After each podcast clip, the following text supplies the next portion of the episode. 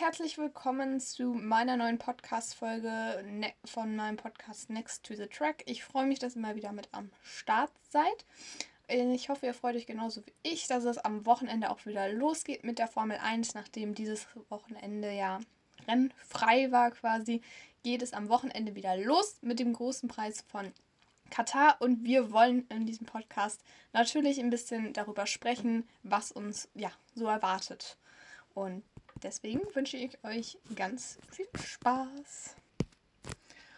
Und ich würde sagen, wir starten auch direkt und ich würde sagen, wir starten einfach auch generell mal mit der Strecke, bevor wir dann noch uns zu ein paar weiteren Themen äh, kommen, bevor wir dann noch zu ein paar weiteren Themen kommen, genau. Also wir starten einfach mal mit der Strecke, äh, mit der Strecke in Katar. Der letzte Grand Prix oder auch gleichzeitig der erste, der da stattfand, war 2021. Ähm, genau, aufgrund der Pandemie kam, rutschte Katar damit in den Kalender und jetzt haben sie einen sehr langjährigen Vertrag unterschrieben mit der Formel 1. Das heißt, die Formel 1 wird nun öfter in Katar Halt machen. Man muss erstmal sagen, dass die Strecke gar nicht unbedingt so eine typische Formel 1-Strecke ist, sondern eigentlich wurde diese Strecke vor allem für die MotoGP ja, erbaut quasi. Also da fährt schon seit mehreren Jahren die MotoGP. Da kommen wir nämlich auch gleich nochmal zu einer Problematik, zu der Track Limits Problematik, wollen wir dann nämlich auch gleich nochmal zu sprechen kommen. Vorher würde ich sagen, kommen wir aber erstmal zur Streckencharakteristik. Also man kann sagen, die Strecke hat, äh, ist eine sehr schnelle Strecke, also hat flüssige und schnelle Kurven. Es gibt so ein paar Anbremspunkte äh, oder so ein paar härtere Anbremspunkte. Gott, was ist das für ein Wort? Äh, vor allem zum Beispiel äh, vor der ersten Kurve. Genau, aber dennoch ist es sonst eine sehr flüssige, schnelle äh, Strecke mit insgesamt 16 Kurven, äh, ja, über 5 Kilometer lang. Und äh, das Rennen wird dann also nachher 57 oder am Wochenende 57 Runden dauern. Es gibt auch einmal eine DRS-Gerade, und zwar die Start- und Zielgerade. Und was natürlich auch besonders ist, dieses ähm, Jahr mal wieder, es ist, oder mal wieder, ja, eigentlich, wir hatten schon ein paar Mal, es ist auch wieder ein Nachtrennen. Äh, das ist natürlich auch immer cool, das ist so eine besondere Atmosphäre. Macht es aber gleichzeitig für die Teams auch relativ schwierig. Äh, warum es, ja, schwierig wird für die Teams. Da kommen wir gleich auch nochmal drauf zu sprechen. Ähm, das hat nämlich was mit der Wochenendstruktur äh, zu tun. Ähm, das ist nämlich dieses Wochenende auch wieder ein bisschen anders als die vergangenen äh, Rennwochenenden. Aber da kommen wir dann gleich noch zu sprechen. Wir wollen nämlich erst noch ganz kurz über die äh, Track Limits Problematik sprechen. Habe ich ja gerade schon mal kurz äh, angeteasert. Also die äh, Formel 1 hat ja generell in den letzten Jahren immer mal wieder Probleme mit den Track Limits. Äh, sehr, sehr krass finde ich, ist das ja eigentlich immer in Österreich, also mit, diesen, mit der letzten Kurve, vorletzten Kurve, da ist es natürlich immer sehr krass, weil du das einfach zum ja, Rausbeschleunigen quasi aus der Kurve brauchst, dass dieses bisschen mehr Platz, sage ich mal. Aber auch auf anderen Strecken ist das mittlerweile so. Also in Ungarn kann ich mich erinnern, gab es auch einige Runden, die im Qualifying gestrichen worden sind. Deswegen kann man sagen, ähm, dass da schon so ein bisschen ein Problem besteht.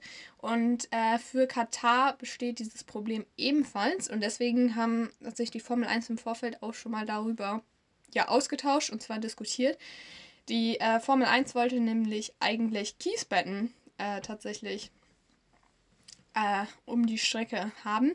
Allerdings äh, ging, wollte die MotoGP das er nicht so gerne, kann man sich auch denken, weil bei der MotoGP ist natürlich das mit den Kiesfeldern nicht, äh, Kiesbetten nicht so von Vorteil, muss man sagen. Und die sind eher für so Asphaltstreifen vor dem Kiesbett. Ja, und am Ende hat man, hat die Strecke sich dann auch zugunsten der MotoGP entschieden. Kann man ja irgendwie auch verstehen, weil mit diesen Kiesbetten wäre das wirklich, glaube ich, nicht so geil für die MotoGP, muss man sagen. Und ähm, ja, und ich glaube auch einfach, dass man mit der MotoGP einfach so lange jetzt schon zusammenarbeitet, dass man sagt, komm, wir helfen euch MotoGP, wir machen das mit diesen Asphaltstreifen. Äh, allerdings wird es hinter den Platten auch noch ähm, so, oder hinter den Curbs noch so Betonplatten geben, dass die Formel 1 äh, Autos dann von der Nutzung des, äh, ja, über die Strecke hinausfahrendes, äh, also der Track Limits abhalten soll. Deswegen soll es noch solche Betonplatten geben. ja, ich bin gespannt, wie das äh, sich dieses Wochenende verhält, muss ich sagen, mit den Track Limits. Weil das in den letzten Wochen immer mal wieder ein Problem war, hat man ja gesehen. Gut, jetzt so in äh, Singapur war es jetzt nicht das Problem. Das ist ein Stadtkurs. Da ist nicht so was mit Track Limits, aber ja, das kommt jetzt auch irgendwie wieder auf diesen normaleren Strecken, weil keine Stadtkurse direkt sind, sondern ein bisschen weitere Auslaufzonen haben. Da also ist das Track Limit Gefahr natürlich ja immer immer groß, sage ich mal. Und deswegen, ja, kann ich da auf jeden Fall verstehen, dass sich die Formel 1 und die FIA und alle anderen Verantwortlichen schon mal davor mit auseinandergesetzt haben, weil es gab ja auch nach dem äh, Grand Prix von, ähm, von Österreich äh, deutlich Kritik äh, von mehreren Seiten, dass da auch noch im Nachhinein so viele Runden gestrichen worden sind und die ganze, ja, äh, das ganze Endergebnis quasi nochmal geändert worden ist auf ähm, Protest von Aston Martin hin. Und das möchte man, glaube ich, äh, auch aus der Sicht der Formel 1 definitiv vermeiden, dass sowas nochmal passiert mit diesem ja, dass das Endergebnis nochmal so geändert wird auch. Also das möchte man, glaube ich, vermeiden und deswegen hat man sich im Vorfeld schon vor dem Grand Prix von Katar ähm, ja, mit dieser Problematik auseinandergesetzt und ich bin gespannt, wie sich das jetzt verhält, dieses Wochenende mit den Track Limits, habe ich ja gerade schon mal erwähnt. Also ich denke mal, dass wir trotzdem so ab und zu mal was sehen werden, weil das ist einfach bei solchen Strecken, wo du so schnelle Kurven hast, äh, ist die Wahrscheinlichkeit, dass du da halt rüber rausfährst, irgendwie immer da. Deswegen, ja, muss man mal schauen. Genau. Also, das erstmal so ein paar allgemeine Informationen zu der Streckencharakteristik und diesem Track Limits Problem auch in Anführungsstrichen. Wir werden sehen, wie sich das das Wochenende über ja äh, verhält. Genau. Aber wir wollen äh, dann auch nochmal direkt über die Struktur sprechen. Also, das ist nämlich eine andere ja, Wochenendstruktur quasi dieses Wochenende. Wir haben kein normales Rennwochenende, sondern wir haben mal wieder ein Sprintwochenende. Äh, dieses Jahr gibt es ja wieder sechs, oder gibt es ja das erste Mal sechs Sprintwochenenden und wir kommen jetzt hier zum nächsten Sprintwochenende. Äh, genau. Und das ist natürlich für die Teams, muss man sagen, erstmal eine Schwierigkeit, muss man sagen, weil man einfach nur ein freies Training hat und zwar am Freitag ähm, ebenfalls ist dann noch die Qualifikation am Freitag. Und äh, am Samstag ist dann der Tag, der steht voll im Zeichen des Sprints, also mit dem Sprint-Shootout-Qualifying quasi, ähm, was nachmittags um stattfindet und dann äh, abends dann der Sprint und am Sonntag ist dann das Rennen mit der Startaufstellung vom Freitag.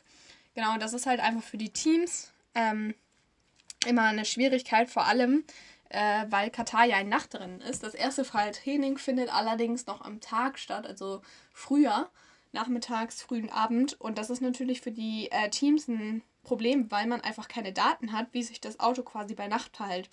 Also das ist dann schwierig. Wir hatten das gleiche zum Beispiel auch in Singapur.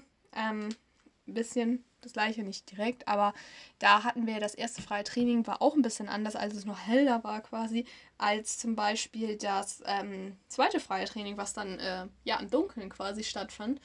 Fand. Und nun haben wir auch in Katar das mit ähm, äh, die Temperaturenproblematik, sage ich mal. Also die Temperaturen sind ja ähm, relativ hoch in der Wüste und äh, wenn es dann dunkel wird, gehen die aber auch schon mal ein bisschen runter. Und deswegen ist das, glaube ich, ähm, ja, ein Problem oder Schwierigkeiten, die die Teams auf jeden Fall bewältigen müssen. Da ist es dann natürlich auch wichtig, schon im Vorfeld äh, bei verschiedensten Simulationen zu schauen, okay, was mache ich, damit mein Auto wirklich gut abgestimmt ist, äh, ja, auf die Strecke, auf die Streckenbedingungen. Und ich würde sagen, also ich glaube, das wird auf jeden Fall ja mit das Schwierigste dieses Wochenende für die Teams, einfach zu schauen dass äh, ja auch alles quasi passt. Genau.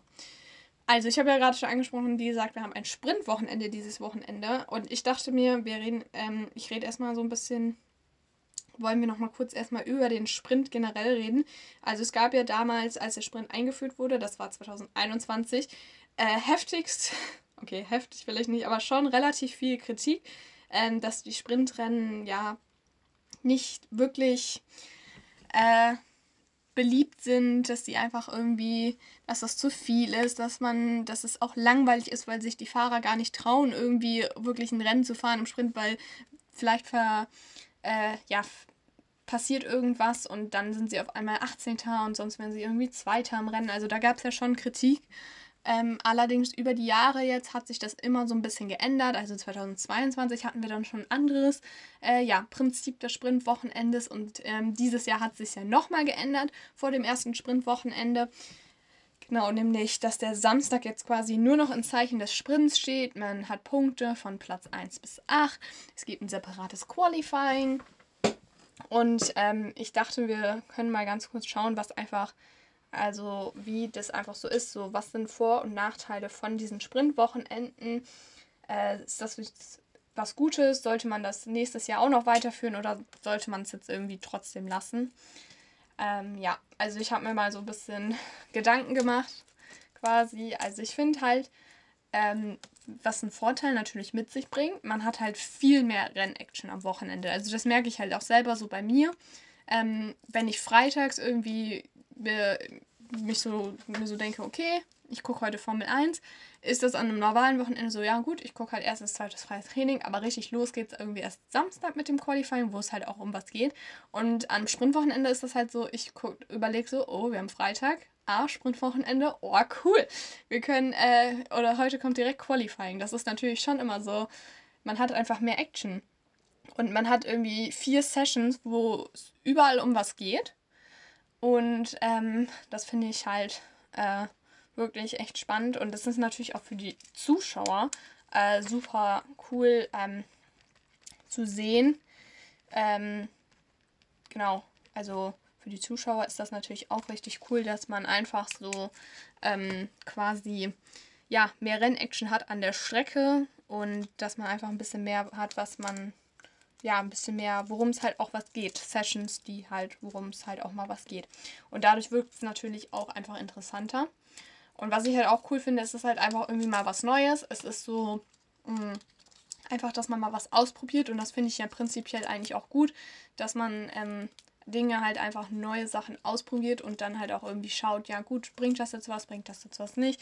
Das ist zum Beispiel dieses Jahr gab es ja auch dieses neue Qualifying, Prozedere quasi mit den harten, Mediums und Softs. Also das war ja auch, hatten wir jetzt auch zwei, dreimal. Und ich finde einfach, dass das einfach, dass das man einfach mal was Cooles, Neues hat, wo man sich halt auch irgendwie einfach mal drauf einlassen muss. Okay, das war jetzt super viel einfach in den Sätzen, ersetzen. Ja, genau. Trotzdem finde ich aber auch, dass es ähm, auf jeden Fall ein paar Nachteile mit sich bringt. Also klar, irgendwie, wir haben gerade gesagt, ein Vorteil ist, dass man was Neues hat, aber andererseits finde ich es auch irgendwie schade, weil man sozusagen eine Tradition bricht, weil ein Formel 1 Wochenende ist einfach, ähm, dass du Sonntag das Rennen hast, Samstag das Qualifying und ich finde, dann sollte das auch so sein und deswegen ist es irgendwie schade, dass man so die Tradition quasi bricht, weil ich finde, Motorsport oder auch Formel 1 ist auf jeden Fall auch so ein bisschen ja, historischer Sport. Also man guckt immer in den 80er, 90er, 70er Jahren, da sind sie auch einfach gefahren und irgendwie finde ich es dann schade, wenn man so eine Tradition, sage ich mal, bricht.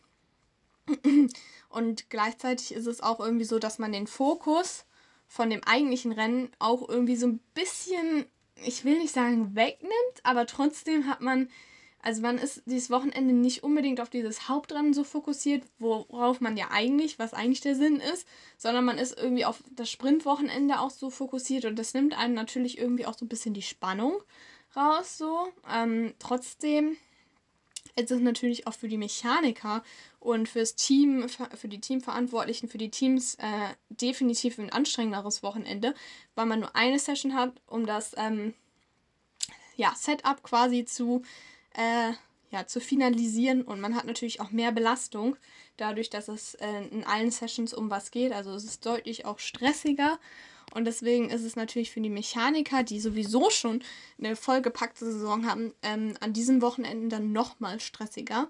Und es gab ja auch mal im Qualifying, das weiß ich noch, das war das erste, äh, das war der erste ja, Sprint-Samstag quasi in Baku, gab es auch diese Reifen ja, ich sag mal, Problematik. Da also ist ja festgeschrieben in dem Qualifying, welche Reifen man nimmt. Und dann hatten zum Beispiel Teams kann ich mich noch erinnern. Ich glaube, das war damals McLaren. Die hatten halt freitags, die waren da noch nicht so stark und die haben halt das kommt den Fokus halt auf das Hauptqualifying gesetzt und auf das Hauptrennen damit ja auch. Macht ja auch Sinn, weil da gibt es die meisten Punkte.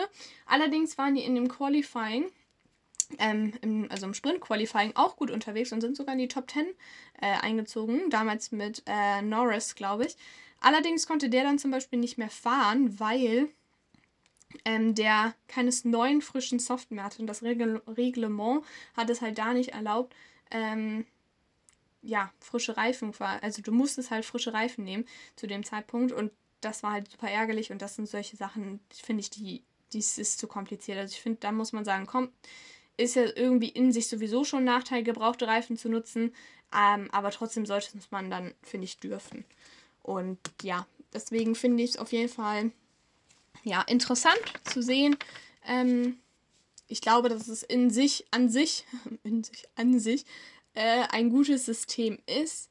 Ähm, weil ich finde einfach, es bringt ein bisschen mehr Rennaction, ist es interessanter. Aber ich finde es wichtig, dass es halt einfach nicht jedes Wochenende ist. So wie zum Beispiel in der MotoGP ist es ja jedes Wochenende, dass du ein Sprintwochenende hast. Ähm, allerdings fahren die auch nicht so lange wie die Formel 1. Äh, also von einem Rennen Zeiten quasi her. Und ähm, deswegen finde ich es gut, wie es eigentlich aktuell ist, auch mit der Punkteverteilung, dass du diesen Sprint-Samstag quasi in sich hast. Also am Anfang war es ja auch so, dass irgendwie nur die Top 3 Punkte bekommen hat. Das war auch, also das war null Anreiz für die kleinen Teams. Aber dadurch, dass du jetzt bis Top 8, sage ich mal, hast, hast du auch so ein bisschen Anreiz für die kleinen Teams, weil die dann schon mal mit einem guten Qualifying eine Chance haben, da das Rennen ja auch nicht super lange geht. Ja, und ich finde es eigentlich ganz cool. Ähm, und ich, also es reicht definitiv sechsmal. Man könnte natürlich immer noch mal überlegen, wie könnte man es verbessern. Und natürlich könnte man es irgendwie verbessern. Man könnte sagen, keine Ahnung, man muss einen Pflichtboxenstopp zum Beispiel machen. Das wird natürlich immer noch ein bisschen Spannung reinbringen, weil dann was schief gehen kann. Gar nicht unbedingt, dass man zwei verschiedene Reifenmischungen haben muss, aber man könnte sagen, ja komm, ihr macht einen Pflichtboxenstopp. Oder was auch interessant wäre, wäre sowas wie äh, Re, so das Reverse The Grid, also dass man das, ähm, die Aufstellung, die Startaufstellung quasi umdreht. Das ist dann zum Beispiel auch in der Formel 2 äh, so. Ähm, wenn, die haben ja auch quasi Sprintwochenenden jedes Wochenende und äh, wenn da kein normales Sprintwochenende ist wie in der Formel 1, sondern einfach Sprintwochenende, während in der Formel 1 keins ist, dann wird das auch quasi so umgedreht, die Top 10, also der Zehnter wird ist dann Erster. Finde ich eigentlich auch ganz cool, weil das ist dann auch nochmal so ein Anreiz, wie gesagt, auch für die kleinen Teams, und ich glaube, das ist immer, man hat immer noch ein bisschen Raum für Verbesserung, aber aktuell ist auf jeden Fall das Prinzip ein gutes Prinzip und definitiv ein verbessertes Prinzip als ähm, wie zum Beispiel 2021 oder auch wie 2022, also aktuell. Haben die Verantwortlichen der Formel 1 da schon, glaube ich, ein gutes System gefunden. Kann man schauen jetzt in den nächsten Jahren, ob man das nochmal irgendwie in einer Art und Weise ja, verbessert, um dann auch wirklich vielleicht auch den Mechanikern ein bisschen die Arbeit vielleicht auch abzunehmen, dass man da irgendwie ein bisschen noch ein verbessertes Prinzip findet. Genau. So, wir machen noch eine kurze Pause und dann melde ich mich gleich wieder zurück. Wir wollen kurz über ähm, ja, die Favoriten des Wochenendes reden und außerdem auch noch über die Nachwuchsprobleme in der Formel 1. Hallo und herzlich willkommen zurück bei meinem Podcast ähm, Next to the Track. Ich freue mich, dass ihr immer noch mit am Start seid. Ähm, genau, wir wollen noch kurz, äh, wie gerade schon angekündigt, über die Favoriten dieses Wochenende sprechen. Und damit starten wir natürlich mal wieder mit Red Bull. Die haben in Japan ihren Konstrukteursmeister-Titel eingefahren. Äh, super Leistung für das ähm, Red Bull-Team. Und nun kann auch Max Verstappen mit dem Fahrradtitel nachziehen in Katar tatsächlich schon. Und zwar sogar schon im Sprintwochenende. Soweit ich informiert bin, reicht, glaube ich, sogar an Platz 6. Beziehungsweise Paris darf nicht Dritter werden. Also irgendwie gibt es da so eine Konstellation, aber die ist nicht super kompliziert, muss man sagen. Aber so, es ist schon wahrscheinlich, dass er, wenn alles gut läuft, alles glatt läuft, ähm, dass Max Verstappen dann Formel 1 Weltmeister wird am Samstag. Das ist natürlich auch ja, interessant, dass einer, dass jemand Formel 1 Weltmeister am Samstag wird. Weil an sich wird es ja Samstag keine Punkte geben fürs Qualifying, aber durch den Sprint natürlich schon. Ja, genau. Also dann kann äh, Max Verstappen wieder seinen dritten Weltmeistertitel dann schon in Folge feiern. Und ich glaube, wir brauchen auch nicht lange um den heißen Brei diskutieren oder um den heißen Brei herumreden. Natürlich ist Max Verstappen auch der Favorit dieses Wochenende auf den Rennsieg und so wie, so wie auch auf den Sprintsieg natürlich. Ähm, also ich glaube, dass die Strecke dem Red Bull äh, definitiv liegen wird. Ähm, mit den schnellen, flüssigen Kurven. Ich glaube, es wird auch interessant zu sehen sein, ähm, ob sich Paris jetzt erholt hat nach seinem Japan-Wochenende und dann auch wieder ein bisschen ja, da oben mitmischen kann, vielleicht ums Podium. Das wäre ja wirklich auch schon für ihn ein großer Erfolg. Ein großer Erfolg. Und interessant wird es dann auch zu sehen, äh, zu sein, wie die Verfolgerteams performen. Also letztes Wochenende in Japan oder vorletztes Wochenende war ja McLaren super stark, also mit Platz 2 und Platz 3, also wirklich mega. Äh, und ich sehe tatsächlich, ich würde auch sagen, dass dieses Wochenende wieder ganz gut aufgestellt sind, weil wir wieder so eine relativ schnelle, flüssige Kurvenstrecke quasi Kombination haben. Und ich glaube, dass das den McLaren schon liegen wird. Äh, ich glaube auch, dass es ein Vorteil sein wird für die, dass man in der Nacht fährt. Der Reifenverschleiß ist zwar nicht mehr so hoch von McLaren, allerdings glaube ich, dass das für die schon besser ist, wenn die Temperaturen trotzdem ein bisschen kühler bleiben. Und ich finde, wie gesagt, auch die Kombination Norris, Piastri ein super starkes Team und ich glaube, deswegen können die da dieses Wochenende definitiv gut abschneiden. Ähm, genau, ich bin auch gespannt auf Mercedes, ob die wieder zurückkommen, weil das Japan-Wochenende war ja eher, ja, nicht so berauschend, würde ich sagen. Sie haben zwar gute Punkte eingefahren, aber ich glaube, sie haben auch ein bisschen mehr erhofft von dieser Strecke. Ähm, ja, an sich würde ich sagen, dass die ähm, Strecke dem Mercedes schon ganz gut liegen sollte mit diesen relativ schnellen Kurven. Ähm, aber es wird natürlich interessant zu sehen sein, äh, ob sie trotz auch mithalten können mit den anderen. Also mit einem McLaren. Ich glaube einfach am Punkt Reifenverschleiß, wenn sie einen Vorteil haben, auf jeden Fall den anderen gegenüber, weil da waren sie bis jetzt eigentlich immer relativ stark. Ähm, genau. Und ja, deswegen würde ich schon sagen, dass die Chancen ganz gut stehen. Äh, interessant wird auch zu sehen sein, wie Ferrari performt. Also in Japan war ich tatsächlich schon ein bisschen überrascht. Trotz der hohen Temperaturen und des Reifenverschleißes haben beide Fahrer, finde ich, ein super Rennen sind beide Fahrer ein super Rennen gefahren. Und deswegen bin ich jetzt auch gespannt, wie es in Katar läuft. Denen sollte es auch eher entgegenkommen, dass ähm, in der Nacht gefahren wird.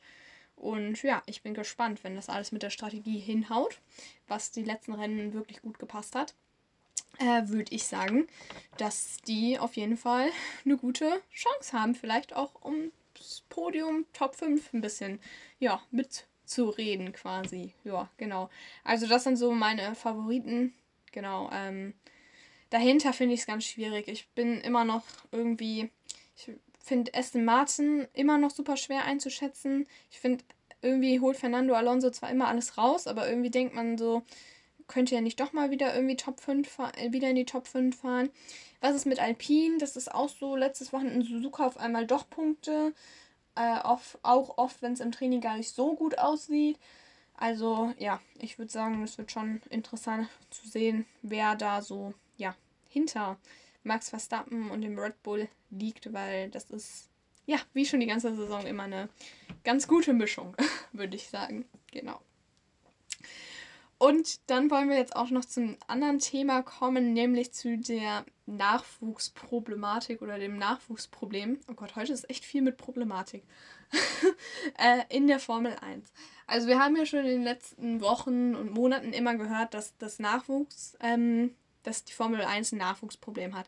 Und ich finde, man merkt es auch, weil immer mehr Rookies irgendwie, ja, ich sag mal, rausgeschmissen werden oder hart auch in der Kritik stehen. Das haben wir jetzt bei Nick de Vries gesehen, das sehen wir bei Logan Sargent und das hat man auch in den letzten Jahren gesehen, dass die Rookies nicht mehr so direkt im ersten Jahr mitfahren, würde ich sagen. Ähm, ich weiß nicht genau, woran es liegt. Also ich würde mal sagen, es liegt auf jeden Fall auch an der ja, Förderung oder an den Test, beziehung, also an der Förderung bzw. Testmöglichkeiten. Es kommt immer ein bisschen auf die Teams an, ob die quasi ein Nachwuchsprogramm haben, wo die ihre Fahrer seit der Kart-Serien oder in den Formel, ähm, ja, in der, den Rahmenserien der Formel 1 fördern, sage ich mal. Das macht jedes Team anders, muss man sagen. Und deswegen ähm, liegt das auf jeden Fall. Und das ist halt die letzten Jahre immer ein bisschen zurückgegangen, weil auch die Testmöglichkeiten immer weniger werden. Das sieht man ja auch in der Formel 1. Und dadurch ähm, haben die Nachwuchsfahrer halt es wirklich schwer. Ähm, also ich kann mich daran erinnern, mehrere Teamchefs oder auf jeden Fall, ähm, ja, ich glaube Franz Trost, Trost, Franz Trost äh, von Alpha Tauri, so, ähm, hat auch mal gesagt, dass ein Rookie mindestens drei Jahre braucht, um in der Formel 1 klarzukommen. Und ja, es ist so komplex geworden, alles auch, dass ähm, das auf jeden Fall für die Rookies immer schwieriger wird. Äh, trotzdem gibt es aber auch immer wieder ähm, Rookies, die trotzdem überzeugen. Das sehen wir jetzt zum Beispiel bei Piastri. Der fährt, finde ich, sehr stark. Und auch bei Liam Lawson.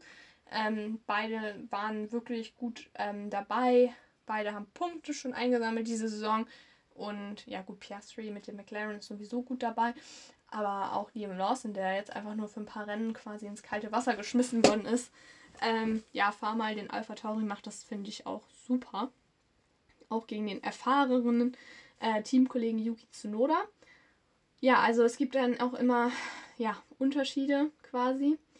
Das kann, wie gesagt, auch am Nachwuchsprogramm liegen. Also wir haben jetzt hier auch ein Beispiel. Piastri kam von Alpine. Alpine ist, was ähm, Nachwuchs angeht, äh, wirklich sehr engagiert, muss man sagen. Also die haben mehrere Nachwuchsserien, die fahren in den Formel, in den Rahmenserien der Formel 1 sind die viel unterwegs und fördern den, fördern die äh, Fahrer. Das hat man bei Piastri ja auch gesehen und das bringt ja anscheinend auch was. Und das hat man auch ganz gut bei Lawson gesehen, denn Lawson ist ja im Red Bull Junior Programm und die sind auch gut mit dabei. Also die fahren auch in den unteren Rahmenserien oder beziehungsweise jetzt wie Liam Lawson auch in der Superformula in Japan, was ihm, glaube ich, persönlich wirklich viel gebracht hat.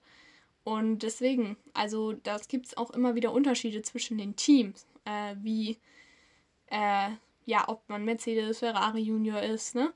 Äh, wie man da performt, welche Möglichkeiten man hat. Und deswegen ist es auf jeden Fall, ja, interessant zu sehen. Dennoch besteht einfach dieses Nachwuchsproblem, dass man einfach zu wenig Fahrer hat und äh, was natürlich auch ein, ja, ein Problem ist auf jeden Fall, äh, weshalb es so wenig ähm, Nachwuchs gibt, äh, sind ähm, die hohen Kosten. Also tatsächlich äh, werden, ist das Formel 1 fahren oder generell, das geht schon in den Kart-Jahren äh, quasi los. Also das ist super teuer äh, diesen Sport quasi auszuüben. Das ist nicht so wie Fußball, lass mal in einen Verein anmelden, keine Ahnung, irgendwelche so eine Gebühr zahlen und dann kicken wir ein bisschen. Nee, also du brauchst das Kart, du brauchst eine Ausrüstung, du musst dir irgendwelche Strecken aussuchen. Oft kommen so Transportkosten mit dabei zu, wenn du in irgendwelchen Serien fährst, die, keine Ahnung, zum Beispiel in anderen Ländern stattfinden. Also das ist ein super teurer Sport und ja, äh, ich glaube, dass das einfach aktuell wirklich, ja, eine Pro, ein Problem ist und ist auch schwierig, glaube ich, dagegen anzugehen. Also da könnte man wirklich dann nur gucken, dass man irgendwie vielleicht irgendwelche Testmöglichkeiten äh, anbietet oder irgendwelche ja, Gelder wirklich zur ja, speziellen Förderung, sage ich mal, nutzt, um das halt auch irgendwie ja wieder so attraktiv zu machen, wie es mal war. Also ich glaube, das ist äh, ja aktuell so ein Ziel, was man irgendwie auch ähm, ja, erreichen muss als ähm, ja, Formel 1 beziehungsweise generell einfach als ähm, Motorsport. Äh, genau, um den Sport auch wieder, ja, attraktiv, sage ich mal, zu machen. Genau.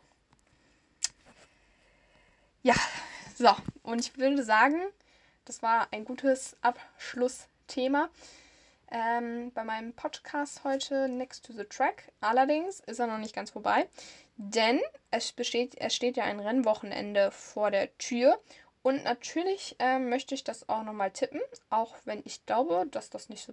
Ja, okay, doch. Ich, ah, ich weiß nicht, ob das so passiert, aber ich weiß nicht, ob ich so gut da drin bin im Tippen. Keine Ahnung. aber ich gebe mal so ein paar Gedanken quasi einmal ab. Ähm, für den Sprint, weil ja dieses Wochenende ein Sprintwochenende ist und so auch für das Rennen jeweils meine äh, Top 3. Ich habe mir das hier extra notiert. Ne? ja, genau. Also ich würde sagen, wir starten mit dem Sprint, mit meinem Sprint. Ähm, genau, Platz 3 äh, für mich ist äh, Oscar Piastri. Ich glaube, dass der tatsächlich einen guten Sprint fahren wird. Das haben wir schon in Spa, also in Belgien gesehen. Da war er mega gut unterwegs, hat sich dann mit Max Verstappen gebettelt und hat dann sogar den zweiten Platz äh, ja quasi geholt. Und ich glaube, dass ihm dieser Sprint liegt und ich glaube, dass er da echt gut performen wird, weil ich auch glaube, dass der McLaren ganz gut funktionieren wird. Und deswegen sage ich, dass Oscar Piastri Platz 3 im Sprint holt. Was natürlich ja, für ihn bestimmt ein toller Erfolg wäre. Äh, Platz 2 geht mh, mm, bei mir äh, an Carlos Sainz. Ähm, ich glaube, dass Carlos Sainz wieder seinen Teamkollegen schlagen wird. Also Charles Leclerc war ja der bessere Fahrer in Japan, aber ich glaube, dass Sainz wieder back ist. Ich weiß es nicht, aber ich glaube irgendwie. Keine Ahnung, aber ja, ich dachte, ich tippe heute mal Sainz auf P2 im Sprint. Äh, genau, im Rennen sehe ich nicht schwarz für die Scuderia, aber ich glaube, im Rennen werden sie nicht so stark sein, aber der Sprint könnte ihnen liegen, weil es halt einfach nicht so viele Runden sind und sie sich im Qualifying immer eine gute Position quasi herausfahren können. Ja, und Platz 1, brauche ich glaube ich nicht mehr so ganz viel zu sagen. Ich glaube, dass Max Verstappen ähm, ja, wieder am Start ist, ähm, dann auch seinen Fahrertitel holt. Ich glaube, dass ähm, habe ich ja gerade schon mal erwähnt, der Red Bull einfach zu der Strecke wirklich gut passt und deswegen wird da kein Weg an Max Verstappen vorbei gehen, ähm, wenn alles glatt läuft, was man natürlich auch hofft. Natürlich wünscht man niemandem, dass irgendwas mit einem Schaden. Ähm, und ich glaube auch, dass Red Bull ähm, wirklich so ein gutes Auto hat und das so gut verstanden hat, dass da auch wirklich nichts passiert.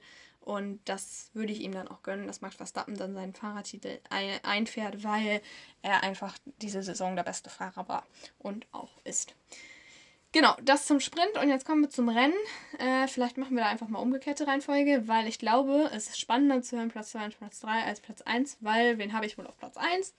Richtig, nochmal Max Verstappen. Ich glaube, ah, wie gerade schon gesagt, dass die Strecke einfach gut passt und ich glaube, auch im Rennen wird kein Weg an Max Verstappen vorbeiführen. Also wenn, würde ich sogar noch sagen, dass noch eher im Sprinten äh, ein Weg an Max, Max Verstappen vorbeiführt, weil ähm, da einfach die Teams noch ein bisschen mehr Chancen haben, da das Rennen nicht so lang ist, aber auf Distanz. Also wenn du mehrere Runden fährst, dann ist ganz klar Max Verstappen mit seinem Red Bull der überlegenere. Ähm, denke ich. genau, P2 geht für mich an einen Mercedes-Fahrer und zwar glaube ich an George Russell. Ähm, ich glaube, das wäre für ihn auch wirklich ein toller Erfolg, vor allem nach ähm, dem Dilemma in Singapur, nach dem ja, Last-Minute-Crash quasi in die Bande, glaube ich, würde ihm das auf jeden Fall gut tun und einem nicht so mega erfolgreichen Rennen in Japan mit der Ein-Stop-Strategie würde ihm das auf jeden Fall persönlich ähm, ja, gut tun, mal wieder so auf dem Podium zu stehen und ja, im Platz 2 nimmt er, glaube ich, sicherlich gerne. Genau, und mein P3 ist dann nochmal ein McLaren-Fahrer, allerdings diesmal nicht Oscar Piastri, sondern Lando Norris. Ich glaube, im Rennen hat einfach Lando Norris noch die Überhand ähm, von den beiden McLaren-Fahrer. Also klar, im Sprint auch, aber der Sprint geht halt nicht so lange, deswegen könnte ich mir vorstellen, dass Oscar Piastri da schon noch eine Chance hat, aber im Rennen sehe ich halt einfach Lando Norris ein bisschen äh, stärker, auch im Puncto ja, Reifenmanagement. Und ja, deswegen tippe ich da Lando Norris äh, auf P3. Genau. Ja. Äh, das war's dann jetzt auch mit meinem Podcast Next to the Track. Ich freue mich, dass ihr mit ähm, dabei wart. Ich hoffe, es hat euch Spaß gemacht und ich würde sagen, dann hören wir uns ja nächste Woche Dienstag wieder nach dem großen Preis von Katar und dann werden wir bestimmt ähm, ja ein paar coole ähm, ja paar coole Impressionen, Eindrücke haben und wahrscheinlich werden wir dann auch äh, einen Weltmeister haben, nämlich mit Max Verstappen. Ja, viel Spaß dann am Wochenende mit der Formel 1 und ich würde sagen, wir hören uns dann nächste Woche wieder. Bis dahin. Tschüss. Schatz, ich bin neu verliebt. Was? Da drüben. Das ist er. Aber das ist ein Auto. Ja, eben. Mit ihm habe ich alles richtig gemacht. Wunschauto einfach kaufen, verkaufen oder leasen. Bei Autoscout24. Alles richtig gemacht. Schatz, ich bin neu verliebt. Was? Da drüben. Das ist er. Aber das ist ein Auto. Ja, eben. Mit ihm habe ich alles richtig gemacht. Wunschauto einfach kaufen, verkaufen oder leasen. Bei Autoscout24. Alles richtig gemacht.